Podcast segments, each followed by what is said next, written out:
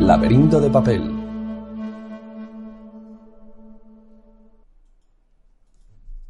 Hola, bienvenidos, bienvenidas a Laberinto de Papel, eh, un nuevo episodio del podcast que hacemos en Sataka eh, en colaboración con Editorial Minotauro. Eh, hoy vamos a hablar de un cómic absolutamente mítico de los años 90 y para ello tenemos con nosotros a Víctor Puchalski, mangaka, autor de obras como Khan o La balada de Jolene Black Country. hola Víctor, ¿qué tal? Hola, ¿qué pasa? Estamos. Pues, eh, pues bien, aquí dispuestos a hablar de, de, un, de, un, personaje, creo yo, bastante legendario dentro del, cómic moderno que es eh, Spawn. Eh, cuéntame un poco cuál es tu relación con Spawn, cómo lo conoces y, y demás. Bueno, yo nací en el 86, entonces eso implica tener una infancia adolescencia noventera, ¿no? Y supongo que cuando uno empieza a aficionarse a los cómics, pues eh, era inevitable, ¿no? A esa edad, eh, toparse con, con el abanderado, ¿no? De, o, no lo sé, de, los 90, ¿no? Personaje más, más, como más top de los, de los 90 y que se, en fin, y ahí siguió, ¿no? Sí.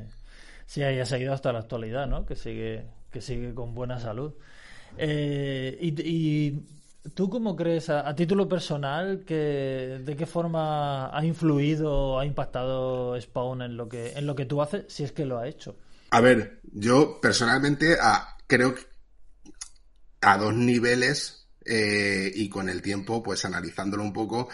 Primero de todo, el impacto noventero que, que supone para mí, supongo que para tantos otros, ¿no? Eh, Spawn, eh, a nivel de, dibujo, de temática, y yo creo que hay que utilizar estos términos para, tener esta, esta charla, ¿no? Y de molonidad, ¿vale? que cuando tienes cierta edad, pues, pues bueno, es evidente que Spawn es un cómic que, que buscaba eso, o que nacía así como de las tripas, y eso estaba ahí, ¿no? Y ya más de mayor, repasando pues todo lo que es en sí el, el cómic en sí mismo, ¿no? Y su historia editorial y la de su creador y todo esto, y, de la editorial y, y todo esto, eh, a un nivel más ideológico, podríamos llamarle, ¿no? Eh, quiero decir, es el, el cómic independiente como de los que más ha vendido y, y, más longevo, porque lleva, creo que ahora mismo son 300 números. O sea, te influencia al principio, te rompe la cabeza al principio y, y continúas ahí ahora ya con, con, digamos, con, con, el cerebro desarrollado, ¿no?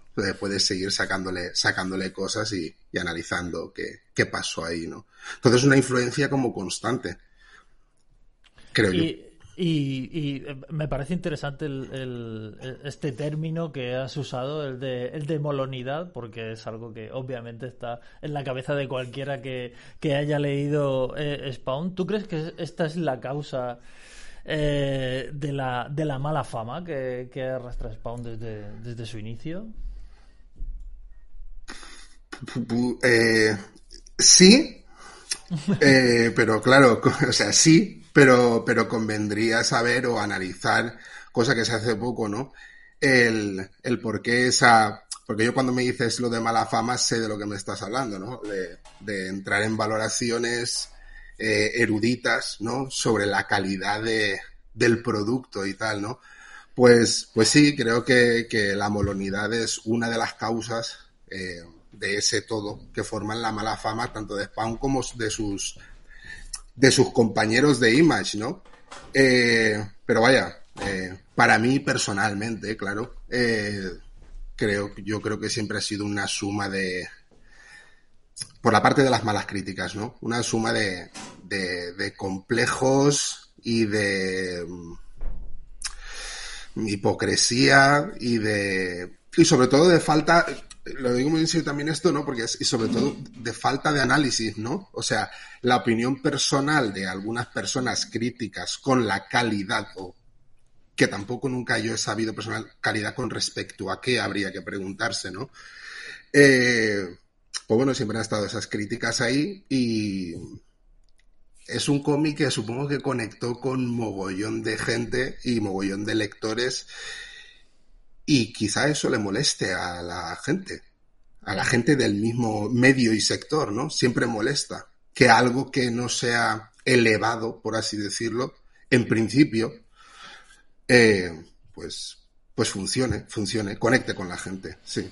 Claro, porque eh, vivíamos en, tiempos en los que se estaba a lo mejor empezando a, bueno, empezando ya se lleva unos años, pero que ya teníamos como asumido ese discurso de que el cómic podía ser algo más eh, que cómics sencillos y directos y de repente este era como muy sencillo y muy directo, ¿no? Ahí está, ahí está. Y, claro que el cómic podía ser algo mucho más allá, y lo es, y lo fue antes de Spawn, y, o sea, desde principios del siglo, ¿no? Y, y tal, bueno, siglo anterior, claro, eh, nos entendemos, ¿no? Pero nadie, nadie dijo, ¿por qué no puede también seguir siendo eso, no? Puede seguir siendo algo molón, directo, al grano, inmediato y sobre todo un ejercicio de, para mí, ¿eh? eh de volcar eh, una mezcla entre cosas hechas desde las tripas, desde las tripas de alguien de 16 años, y que eso funcionase para tanta, para tanta gente. Spawn empezó un poco como, por, así decirlo, por definirlo de alguna manera, como una especie de, Batman sobrenatural, eh, pero fue evolucionando y se fue convirtiendo en otras cosas. ¿Qué, crees tú en, general? Que, o sea, sin entrar en demasiados detalles sobre el argumento, ¿qué crees que cuenta Spawn? ¿De qué, de qué va Spawn? Mm, con el tiempo y con todo esto, porque McFarlane creo que ha sido muy, muy buen alumno de, las majors y de toda la historia Marvel y de toda la historia de DC y tal, eh, nombro esto porque hay ejercicios en la misma serie, hay ejercicios como de retrocontinuidad, lo que se llama ahora retrocontinuidad. Eh, creo que todo eso ha ayudado a darle como un más pozo a, algo que, que como acabamos de decir, pues en principio podría no necesitarlo, pero bueno, ahí queda y tal. Y yo creo que Spawn es una historia principalmente para mí de dos cosas. Eh, la primera como de, de, redención, porque el personaje Spawn, bueno, el personaje humano, ¿no? Al Simmons, eh, un tío bastante, bastante cabrón, ¿no? O sea, bastante, bastante jodido, bastante mala, mala persona, ¿no? Y bueno, eh, luego está todo el componente que, a mí me gusta definir como la eh, cristiano-católico explotación, ¿no? Que, que eso en parte es como que hubo un momento en la cultura popular, ¿no? Como de medio de ateísmo, y entonces ya no se, ya no se utilizaba tanto, y atrás quedaron sagas de estas como ángeles y demonios, ¿no? Y todo este tipo de cuestiones y tal. Y, creo que eso ya pertenece más al aspecto de la molonidad, pero bueno, ahí queda. Creo que son dos cosas eh, bastante, bastante guay, ese análisis del bien y del mal y todo esto, o ese recorrido, ¿no? Análisis, ese recorrido, ¿no? Y esa utilización de los elementos católicos y todo esto y tal. Creo que son dos cosas potentes que realmente, pues eso, hacen que tenga más pozo del que en un principio podemos pensar. Quizá no mucho más que otras series, pero, pero sí al mismo nivel que tantas otras que, pues que igual no, no se le daban tantos palos, o no se le dan, o se le han dado tantos palos. Sí, porque es, verdad esto que dices del, componente eh, religioso que tiene, que claro, al principio era una cosa como que estaba ahí de fondo, pero según va avanzando el, argumento nos encontramos todo tipo de demonios, de conflictos entre ángeles y, y ángeles y demonios y también un poco hablando de la propia naturaleza del personaje, ¿no? Sí, porque además, bueno, también hay una cosa como, como que que, se ve a lo largo de toda la serie y que, y que es como al mismo tiempo muy, muy, muy seminal de los 90, ¿no? Y es el hecho de que el antihéroe es un, es un engendro demoníaco, que es un alma que el, el, demonio ha cogido para su ejército y bla, bla, bla. Y luego, claro, cuando el cielo, que es como la parte buena, ¿no? La parte blanca de todo esto, eh, pues envía sus ejércitos eh, nos damos cuenta de que hay un conflicto entre dos bandos y que ahí cada cual, pues a ver cuál tiene más, más metralletas o más lanzas místicas, raras, locas, extrañas, y que son todos unos, bueno, pues eso, tampoco quiero abusar de palabras malsonantes hoy, pero sí, son, son, soldados todos, son, es, es, guerra, ¿no? Y, todo esto además contado de una forma totalmente hiperexpresiva, con unas viñetas enormes, con unos trajes imposibles, con unos uniformes absurdos, todo, todo buscando el impacto directo e inmediato, ¿no? Todo buscando impresionar, por así decirlo. Eh, sí, eh,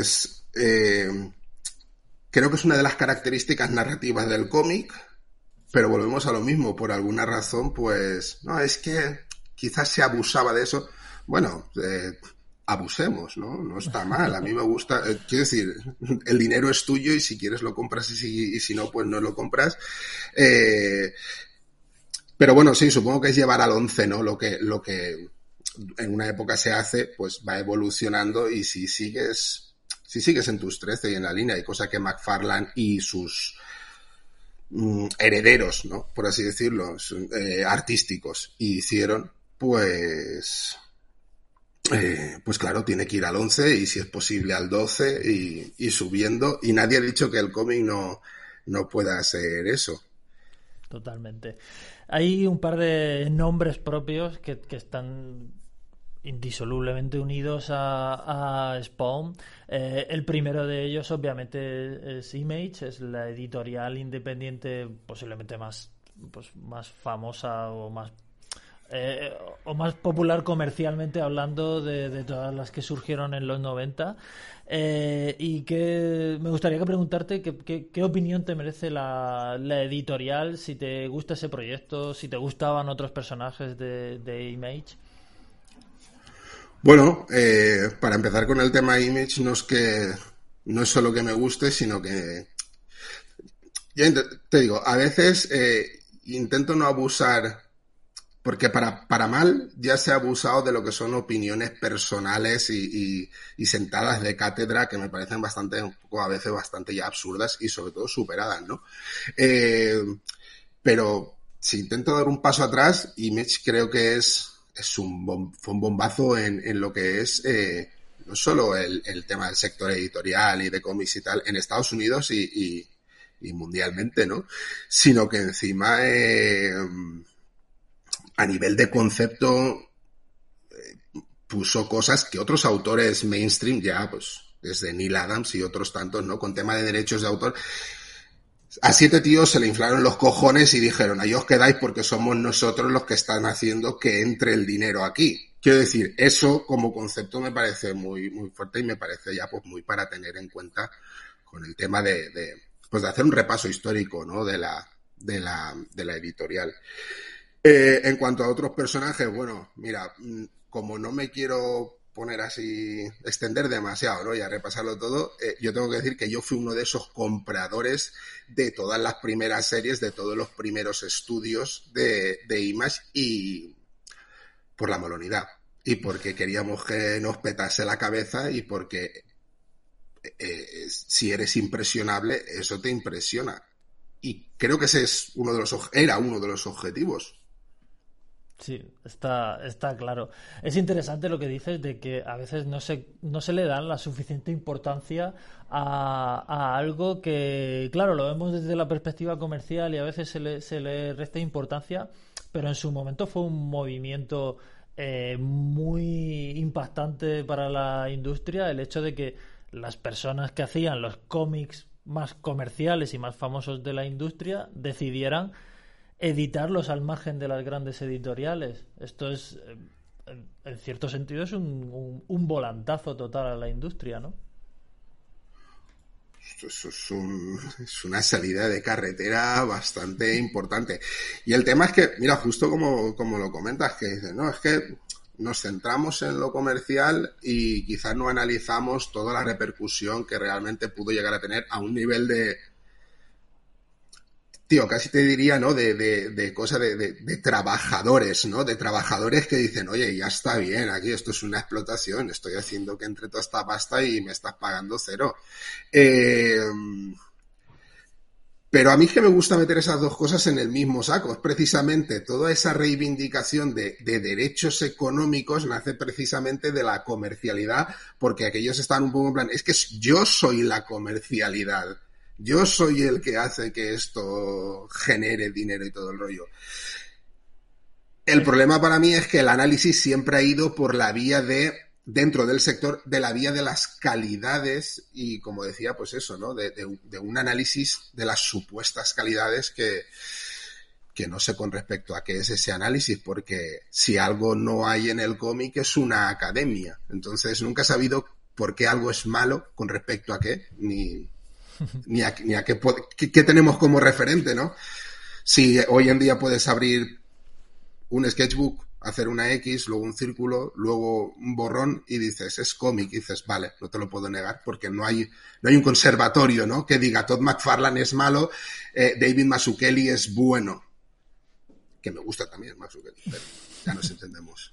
Sí, nos entendemos. Pero, pero es, es interesante que, que el, la, me resulta interesante de lo que dices que eh, la autoría hasta, hasta entonces, hasta que se, se hizo esto, eh, eran buena parte autores de cómics pues independientes o muy personales o muy bien considerados por la crítica y de repente ahora la autoría también podían ser eh, los autores podían hacer los cómics más vendidos del mundo literalmente, ¿no? Y esto es, eh, esto es esto es bastante radical. Y uno de, y uno de ellos, uno de estos autores es, Todd McFarlane, el creador de, de, de, Spawn, que es también pues lo que venimos hablando, eh, un autor muy exitoso, pero que también ha tenido sus más y sus menos con la con la crítica. ¿A ti qué te, qué te parece? Te, me imagino que te gusta, pero bueno, confírmamelo. Hombre, me gusta y, y me gusta a nivel artístico y me gusta a nivel autoral y me gusta a nivel eh, empresarial. Eh, porque digo esto porque es que creo que es, hombre, se puede separar, pero, pero creo que siempre conviene tenerlo en cuenta. Me gusta a nivel artístico porque, porque creo que el tipo, eh, gustos aparte, eh, eh, empezó a plantear ya en Spider-Man, pues, eh, ciertas cosas que hasta entonces, pues no, no, él, él, ya estaba, creo que en otro, que en otro camino y generando cosas, cosas gráficamente, cosas nuevas, ¿no? Que, que, le gustaban a la gente, ¿no? Y todo esto. Eh, a nivel autoral, por supuesto, porque es uno de los fundadores de Image y de hecho es el único de Image que, que nunca ha vuelto a trabajar para, para Marvel o DC. Él fue, fue, fue con lo suyo, con Image, con su estudio de, Spawn, de Todd McFarlane Productions y tal, y todo esto. Y a nivel de empresario, y no hablo de hacer muñecos y ser multimillonario y todo esto, ¿no? Sino única y exclusivamente con lo que se centra en el cómic, eh, creo que fue un gran alumno y es, ¿no? Ha sido un gran alumno de, de todo ese mainstream americano de Marvel y DC y, o sea, y, y supo aplicarlo eh, a lo suyo. Siendo independiente, que ahí está el tema. Y, y, sin perder tampoco su estilo gráfico característico y su forma de, de narrar.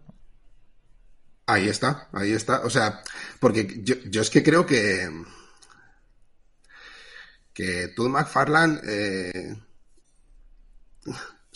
Todd McFarlane tiene como la energía de, tengo 16 años, ¿vale?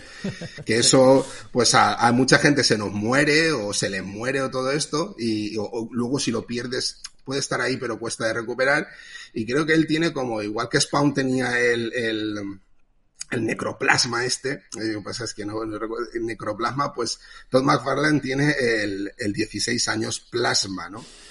Y, de alguna forma eh, siempre, has, siempre ha sabido utilizar eso, siempre ha estado con, con lo que decía antes, ¿no? son cómics que creo que salen muy de las tripas y para según qué críticos y estudiosos y tal, tal, tal, pues con mayor o menor fortuna. Al menos artística, ¿no? Que ahí sería donde está el problema de toda esta conversación, porque económica sabemos que no hay ningún problema, los números no mienten. claro. Está claro, pero es que además, eh, si analizas lo que ha hecho fuera de los cómics, que bueno, pues lo más popular son los muñecos y demás, es que ha, traspasado todo lo que hacía como autor de cómics, lo ha llevado a fabricar muñecos y, y, es, es, muy curioso cómo ha generado mm, su, su propia prácticamente su propia industria de o sea todo lo que la industria juguetera ha bebido de lo que él ha creado es, es impresionante no Mm, por resumirlo, yo creo que si Todd McFarlane no hubiese existido, eh, ahora mismo no, no habría un mercado de, de, marcas, de empresas jugueteras que nos venden muñecos de lo que sea, eh, que, que, parecen una reducción de la, de la persona real y, y todo esto, ¿no? Eh, creo que fue muy buen empresario, en realidad, pero sobre todo desde un punto de vista, y, no me, no quiero perder de vista lo de los 16 años, eh, creo que ha sido muy buen empresario desde, desde esa tripa, ¿no? Desde esos 16, 16 años, porque jugar a muñecos de béisbol, porque el tío se ve que es un fricazo que te cagas de, de, del béisbol y de todas estas cuestiones, y dijo, mira qué oportunidades hay aquí. Pues, y para adelante. Quiero decir, muchos de nosotros creo que haríamos lo mismo si tuviésemos la fortuna de Jeff Bezos, ¿no? O algo así. Eh, yo no quiero ir a Marte, no sé. Yo haría como líneas de muñecos de todos mis colegas y este tipo de, cuestiones. Sabía que el dinero, en el plástico había mucho dinero, él lo sabía también. Sí, sí, supo ver eh, esta especie de... Porque ahora lo tenemos muy asimilado, porque la, la cultura la cultura pop, la, la cultura nerd, como tú quieras llamarlo, eh, la tenemos ya completamente asumida como algo mainstream, pero, pero, pero él puso las primeras piedras de, de esto, ¿no? Vendiendo, vendiendo millones eh, a través de muñecos de, de tebeos, que, era algo que ya se hacía con los muñecos de acción, pero él lo llevó, lo que tú estás diciendo, a un, a un nivel de detallismo y de perfección que no, que no se había visto antes. Creo que en ese 16 años plasma, ¿no? Eh, implica el hecho de que de que tú quieras mejorar las cosas que ya hay, ¿no? Y creo que en ese sentido, él en un documental lo decía, ¿no? Que dice, que le preguntan, pero ¿cómo sacas esos parecidos, ¿no? Y sacáis esos rollos y tal, y dice, joder, tío, eh, ¿sabéis lo que es una fotografía? Pues coges una fotografía, llamas a un escultor y le dices, copia esto. ¿Sabes? O sea, pues, y, lo decía así como de forma sencilla, dijo, no, podemos llevarlo a otro nivel, ¿no? O sea, y, y bueno, el, el ahora que ha dicho lo de la cultura geek o freak o como queramos llamarlo, ¿no? Es en realidad da igual, ahora ya es pop, no sé, pop, ¿no? Lo, pop de los muñequitos o lo pop de los cómics o lo pop de las pelis o lo que sea y tal. Creo que ese recorrido temporal a él le, ha, le ha acompañado muy bien, de la misma forma que hay otras empresas que han sabido ver que los que de niños veíamos He-Man, ahora tenemos treinta y pico, cuarenta y pico o hasta cincuenta y pico años, no lo sé. Eh, y tenemos una, una nómina, ¿no? Y entonces, pues vamos ahí, nos compramos al Skeletor y todas estas cuestiones. Creo que esa línea temporal a él le ha sabido surfearla muy bien, vaya, a todos los niveles. Y ser fiel, en realidad, a sus movidas, eso también es importante, creo yo, ¿eh? Sí, él no ha dejado de, de, permanecer en lo suyo. Eh, lo que tú decías antes, de que es el, a lo mejor el único que no ha tenido necesidad de volver a eh, es verdad que financieramente es el que mejor le ha ido, pero también un poco por esto que tú dices de no, no, yo estoy aquí ya con lo mío y no necesito volver a Marvel o a DC. Yo creo que él, eh, eso por una parte, ¿no? O sea, si, si tú ya tienes tu propia empresa, eh, no sé, volver a una serie mensual o algo así, por gusto podías volver a hacer un cómic, esto ya no lo sé porque no estoy en su cabeza y todo el rollo, pero sí que me parece que, que el tipo ha tenido una cierta... Vamos a llamarlo principios y acabamos ya con esto, ¿no? Que ha dicho que no voy, joder, que me jodieron y que no voy, ¿no? Y, y ya está. Entonces, eh, no sé, no sé. Luego sí que han habido crossovers, claro, entre sus personajes y los personajes, y Batman, por ejemplo, ¿no? Este tipo de cuestiones y tal. Eh, dice, no, no, siempre que se va a mezclar nuestros personajes, porque no sé si lo sabéis, pero soy Todd, soy Todd McFarlane y ahora mismo estamos al mismo nivel de ventas o más, ¿sabes? Que te estoy sacando. un poco, supongo que en ese sentido funciona un poco así. Ahora, mire. Totalmente. Eh, volviendo un poco al cómic, el éxito de, de, Spawn generó un, un montón de, de spin-offs, pues Angela, Curse of the Spawn, Sun and Twitch o el, manga eh, Shadows of Spawn. Eh, ¿Hay alguno de estos que, que te guste especialmente, que lo disfrutarás más, que conozcas bien? Pues mira, eh, a mí personalmente yo era coleccionista de, de Saman Twitch. Porque precisamente fue a través de Saman Twitch cuando descubrí, bueno, quizá con Spawn también ves cosas y por eso pues te, haces fan o te gusta o empiezas a seguirla y todo esto, ¿no? Pero con Saman Twitch ya directamente a mí me cambió el chip y dije, joder, tío, a mí lo que me gusta también es el, género negro detectivesco. Eh, eh, y, y quizás no estabas preparado para el año uno de Batman o, el Born Again. Eso ya llegaría luego y me parece. En realidad, se respira como una especie de amor, ¿no? Por, toda la línea temporal TVística, en realidad. Y eso está guay que Spawn forme parte de, todo eso. Decía, Saman Twitch es la que me molaba y, y luego me gustaría destacar una cosa con todo esto, porque habían otras que, me gustaban también, como por ejemplo la de, la de, Dark Ages, que era la de Spawn en el medievo con el tiempo he sabido ver una cosa que, me ha flipado bastante, y es que cuando el universo Spawn Todd McFarlane empezó a expandirse, me he dado cuenta que, claro, que el tipo, ya decía yo que era muy buen alumno de, esas Marvel y DC y todo esto, y me parece muy guay que, que supiese sacar como desde su propio universo una serie para cada tipo de lector. Porque a mí hay otras series de Spawn que no me interesaban tanto y sin embargo Saban Twitch estaba como muy, muy a piñón, ¿no? Y sí, o sea, yo destacaría esa. Y la de la del spawn medieval, ¿no? Era la que me gustaba, Dark Ages. Eh, 30 años que, tiene ya la serie, pues, eh, pues han, han, dado para mucho, pues desde sus inicios, como decíamos, como una especie de vengador sobrenatural. Eh, ¿qué, qué, momentos eh, recuerdas que sean menos conocidos del personaje? Porque esto es lo que conoce todo el mundo, posiblemente por las adaptaciones, porque es lo que cubren las adaptaciones, la película, la serie de animación. ¿Qué otros momentos de, la historia del personaje a ti te, te, interesan y crees que son menos conocidos y merecen, habrían merecido más atención? Pues no sabría decirte ahora mismo con respecto a esos momentos concretos pero sí detalles que a posteriori me han parecido importantes. Quizá no tanto de, no, el momento en el que fulanito mata a sotanito y tal. Mira, por ejemplo, te a decir uno de las series, la aparición de Chapel, que es, es era el ex compañero de, de Al Simmons Spawn, ¿no? Eh, creo que ese, ese queco, e, ese muñeco fue como de, buah, chaval, o sea, quiero Chapel ya para siempre, ¿no? Chapel es lo mejor, voy a ir al colegio y me voy a comportar como Chapel, ¿vale? O sea, este tipo de cuestiones. Pero luego destacar un par de cosas que tienen que ver con el, con el desarrollo de, de la serie y que, y que me gustan bastante. La primera dentro de lo que es la serie, que es el hecho de que Spawn utilice armas de fuego, ¿no? Vale que su limitador de, de necroplasma este se va acabando y... Pero, pero está como muy relacionado con la historia, por eso está como justificado, pero al mismo tiempo eso eh, quiero que la gente se pregunta, pero ¿por qué sigue disparando ahí con pistolas si, si tiene como poderes? Y dices, ya, pero es que se le acaban, ¿no? Estas conversaciones así como más, más frikis. Y creo que eso nos, nos vuelve a lo de la molonidad, ¿no? Y todo esto.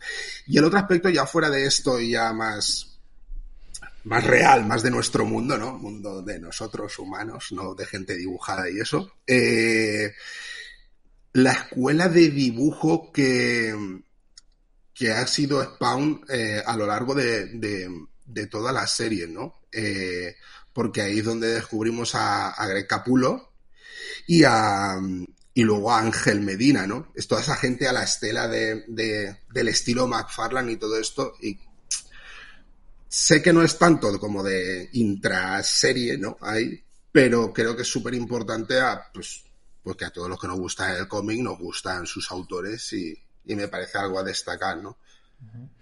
Es, es curioso cómo, cómo, ha generado, porque es verdad que Spawn, eh, pese, no, le pasa como a otras colecciones pues de Marvel o de DC, que cada autor llega y a lo mejor aporta algo o aporta detalles distintivos o lo que sea, porque Greg Capulo o, Ángel Medina eh, son seguidores muy, de hecho a veces a, a Capulo, por ejemplo, es imposible distinguirlo de o sea, se puede distinguir, pero es muy, muy similar a, a, a McFarlane. Es curioso como eh, esta uniformidad del, del, estilo gráfico, ¿no?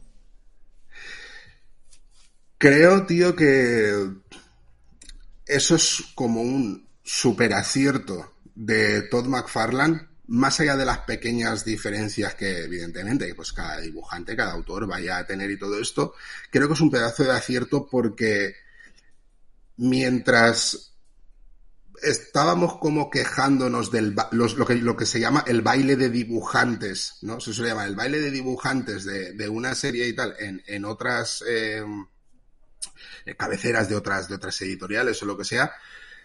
Todd McFarlane creo que sí que ha tenido esa preocupación por decir, no, busquemos algo que no sea cambio radical y los ha habido, ojo, en otras series y dentro de la misma serie ha habido, pues, salidas de tono gráfico, por así decirlo, y todo el rollo. Pero la imagen que se recuerda es, es podría escoger a cinco autores y decir, joder, es que parece que hayan ido a la misma escuela de dibujo, ¿sabes? La escuela de dibujo de Thomas Farland, de no, para currar aquí hace falta hacer las cosas de esta forma y, y no irnos demasiado, no pasar ahí de, de un John Byrne a un Alex Ross o cosas así, super, no, vamos a mantenernos todos dentro de, de, Y eso me parece un acierto, porque es, algo que, no sé, ya te digo, creo que lo agradece el lector.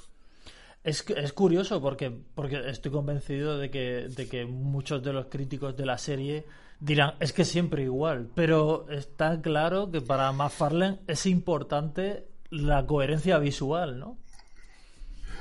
Bueno, mira, eh, te voy a contestar a eso de la siguiente forma. Eh, es que siempre igual. Ya, bueno, y siempre igual Berserk, y siempre igual Dragon Ball y siempre igual el puño de la estrella del norte y así, así. Pues vamos a hablar con gente que está en el 2022 y atendiendo a cómo está el tema del cómic y todo esto, pues creo que es un, es un factor eh, a valorar positiva, muy positivamente, ¿no? O sea, no es que esto da igual. Claro que esto da igual, tío. Aquí la gente viene por eso. ¿no? Es, aquí la gente. Es que siempre estás vendiendo zapatillas. Claro, que como que tengo una zapatería, tío, ¿sabes? O sea. No sé. Sí, sí, totalmente. Hay, pero, pero es, es, una vez más lo que, lo que estás hablando de McFarlane haciendo lo que le da la gana y lo que habrían hecho otros autores, que es cuando él se va de la, de la serie, pues dejar que cada cual desarrolle su estilo, él apoya como una coherencia visual muy, eh, muy clara. Pues, eh, pues eh, muchísimas gracias por, por, todo esto que nos has eh, contado de, de, Spawn. Te voy a, te voy a contar una, una pequeña cosa que es que eh, busqué mucho, o he buscado durante bastante tiempo a alguien con quien hablar de, de, Spawn y me ha costado muchísimo hasta, hasta dar contigo. Y, y, y me he dado cuenta en este proceso de, de, búsqueda de hasta qué punto Spawn es una serie que que la gente o no le gusta o la odia directamente y me ha llamado mucho la atención o, o se avergüenzan de, tener algo que decir en positivo, porque como decía antes, pues eh, los complejos es lo que tienen, que te impiden hacer ser por lo menos analítico con lo que ha pasado, con lo que ha vivido esa cronología del cómic y, y, tal, ¿no? Y bueno, eh, yo he intentado no, no ser demasiado no opinar demasiado de, no, es que es buenísimo y los demás no tienen razón, ¿no? Porque creo que no sirve de nada, ¿no? Creo que, que lo, lo que vale, ¿no? Es poner las cosas ahí y luego que cada uno decida, porque ya te digo, eh, son cómics, ¿no? Tú vas, ves el dibujo, te gusta, lo compras, te lo lees y a disfrutar de la vida. Pues muchísimas gracias por ayudarnos a, tirar unos cuantos eh, prejuicios. Eh, gracias por, por esta charla. Gracias a vosotros, tío. Gracias a ti. Pues eh, nada, con esto nos despedimos hasta el próximo episodio de Laberinto de Papel, el podcast sobre literatura fantástica y cómic que hacemos eh, en Sataka en colaboración con Editorial Minotauro. Hasta luego.